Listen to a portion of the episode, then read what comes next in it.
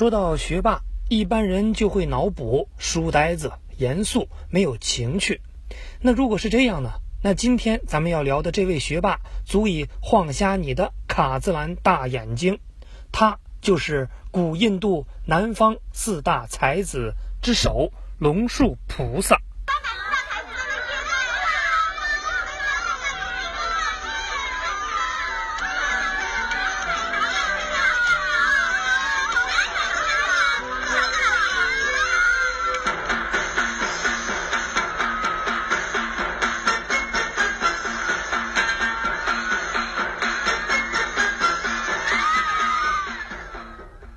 话说龙树出生在南印度德干高原的一个婆罗门家族，大致活跃在公元一百五到二百五十年间。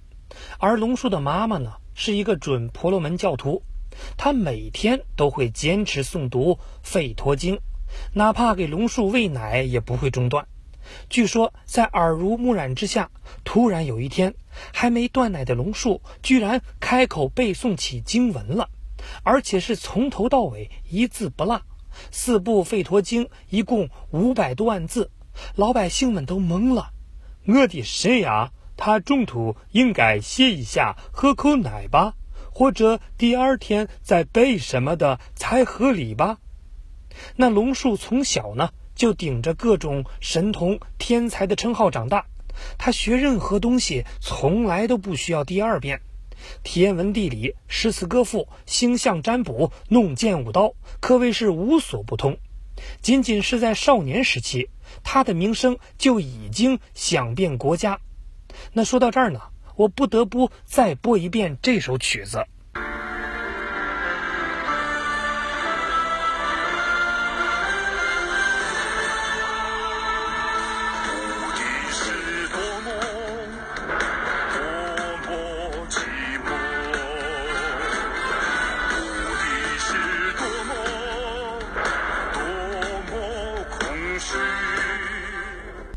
其实每个人出生确实都有很多与生俱来的不同天赋。正所谓“书到今生读已迟”，龙树之所以有着开挂一样的存在，其实并不是一朝一夕的偶然。据记载呀，龙树很久之前就已经开始修行了。他曾经在古佛前发愿，自己会在释迦牟尼佛的教法时代出家广弘大法。对这一切，释迦牟尼佛也曾预言过。因为在《楞严经》里就有这么一句：“如来灭度以后，未来当有人大会如谛听，有人持我法于南大国中，有大德比丘名龙树菩萨，能破有无见。”看见没有？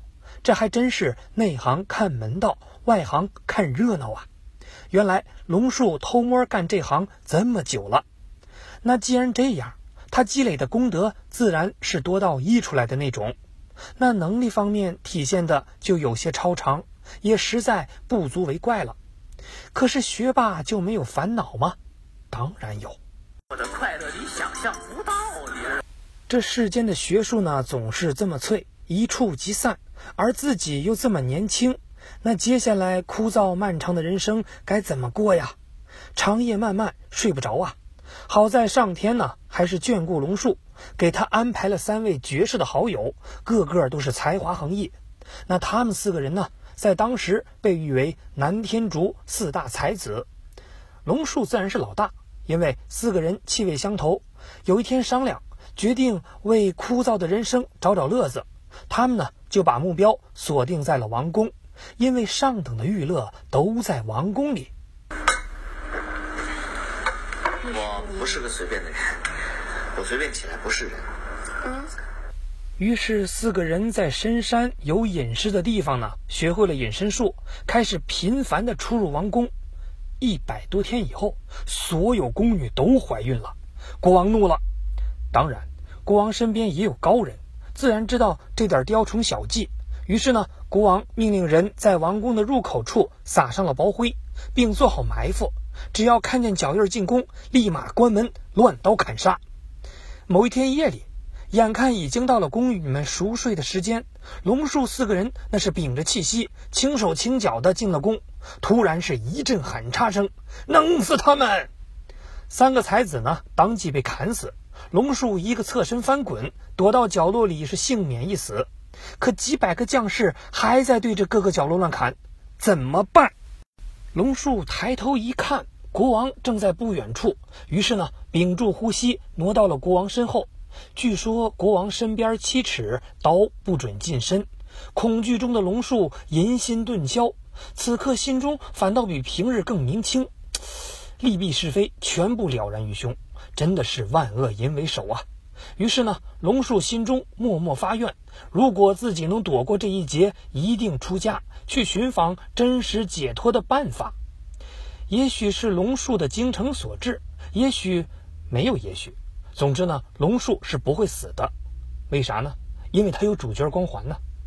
那三个基友死后呢，龙树自然是很悲痛，而且非常的懊悔。于是直奔山中，跪拜在长老面前，刮落三千烦恼丝，出家为僧。不过悲痛归悲痛，学霸功能还是有的。出家以后的龙树，只花了九十天，就把当时小乘的经义论、三藏全部学透。没办法，学习对龙树来说就是这么随意，大家要习惯。虽然如此呢，龙树心中依旧是空落落的，因为他没尽兴。无奈之下，龙树开始环游各国。一路上，无论遇到什么宗派玄学、什么牛人高手，只要龙树稍微和他一切磋，高下立判。所有人就是八个字儿：瞠目结舌，呆若木鸡。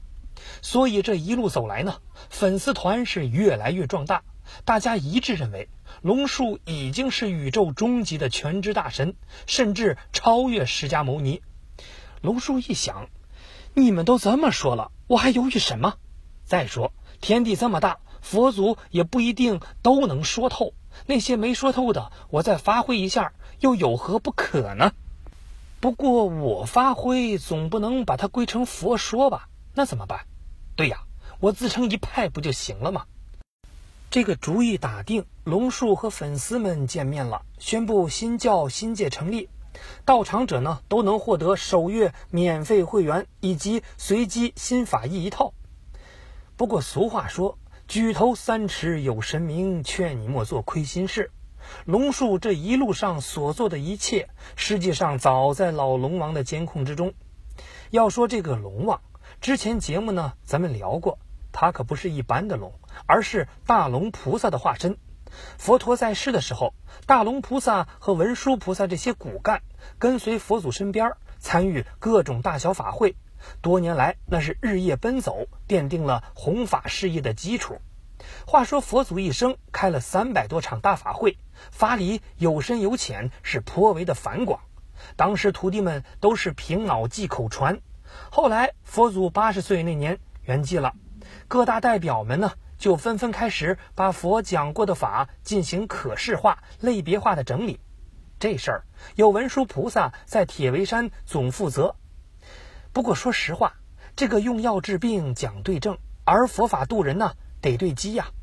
大乘教法虽好，可当时弘法时间不成熟，所以经书整理完毕，文殊只好委派大龙菩萨化身龙王，把经书深藏龙宫。原来大龙菩萨坚守龙王岗位，这是在等待合适的传法人选。可这一等就是几百年，龙王也有点动摇了。究竟会是谁呢？到底会不会有这么一个人呢？套用一句中国的古话。叫人的命天注定，胡思乱想没有用。大龙心知肚明，龙树骨子里流的那是佛的血，虽然有点狂妄毛躁，但都不算事儿。这就像宝塔沾上一点灰儿，只要轻轻一擦，又会立马大放光明。如今呢，显然机会成熟，来呀！龙王决定，世界这么大，我得带龙树去看看。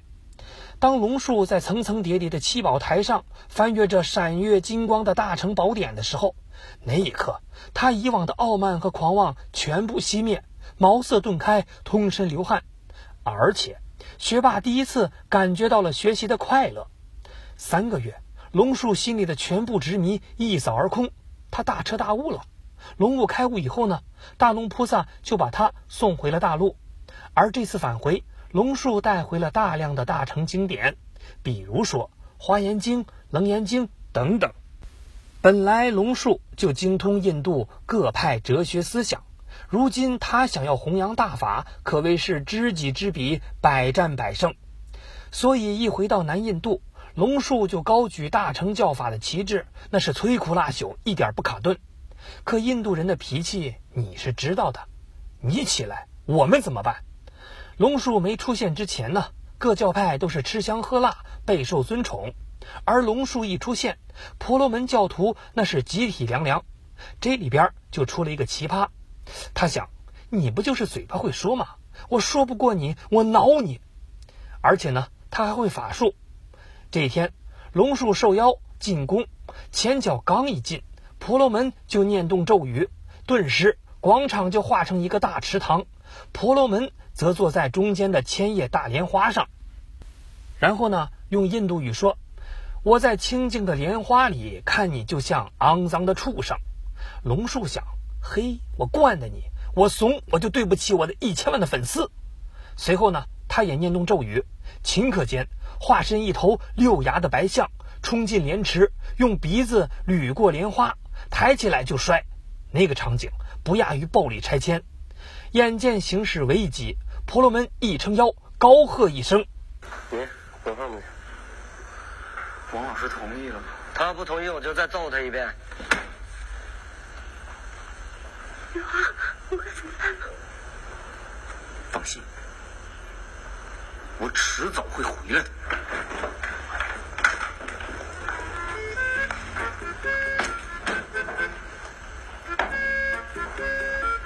你滚后边去。冬梅，你不能为了追求自己的幸福就拆散我们呢！二逼！就这样，一切真相大白。婆罗门和他的徒众那是跪地求饶，发愿皈依佛教。从此之后，不仅王室贵族高度追捧，连外道邪众也拱手归正。龙树被称为大乘论师，在先印度各国热搜高潮。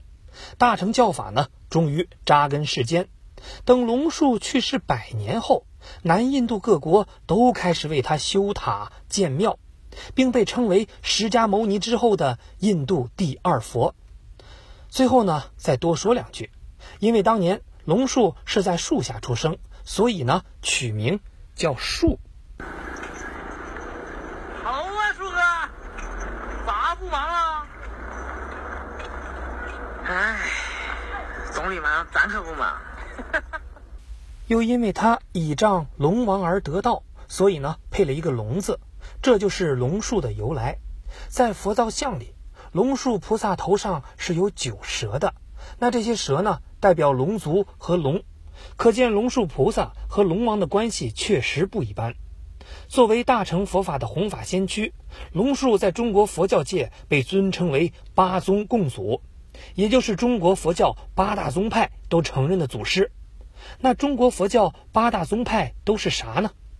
大家听一下：法性宗、法相宗、天台宗、华严宗、禅宗、净土宗、律宗、密宗。其中呢，法相宗的祖师就是高僧玄奘，而禅宗祖师就是摩诃伽叶。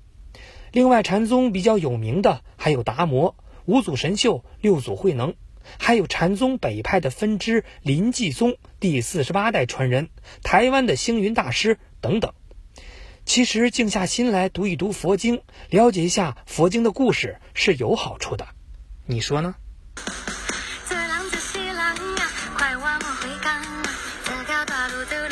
aking magkakaroon